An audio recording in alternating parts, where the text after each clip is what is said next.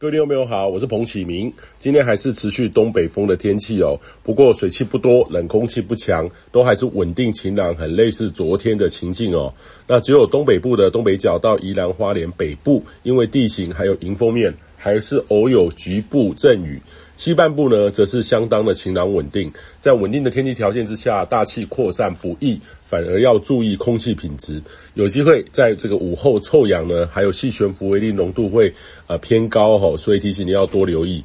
那预期呢，类似的天气将会持续七到十天以上。虽然有时候可能水汽会增多，或是东北风稍增强，但是相对之下变化幅度不大，都很稳定。也建议你呢，可以好好把握近期很稳定的好天气哦。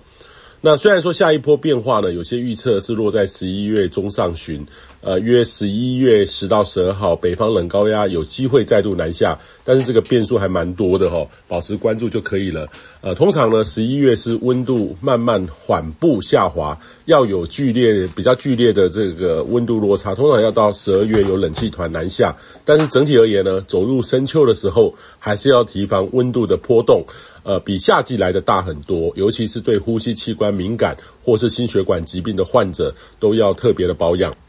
那虽然说今年的冬天会很冷的这个讯息甚嚣尘上哦，呃，主要是反声音的发展趋势，但是目前所有的预测都是中等偏弱的反声音为主，尚未有偏强反声音的强烈讯号。尤其呢，这个现象还是以高纬度的关联度比中纬低纬度的台湾来得强，所以在解释引用上务必要小心。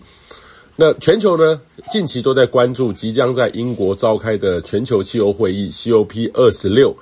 然而呢，这个世界气象组织呢，也刚公布了一个监测数据，二零二零年二氧化碳的浓度已经飙升到四百一十三点二 ppm。虽然说全球的这个碳排放量，其实在疫情严重的期间暂时的下滑，但是还是属于偏高值。疫情趋缓后又恢复常态哦。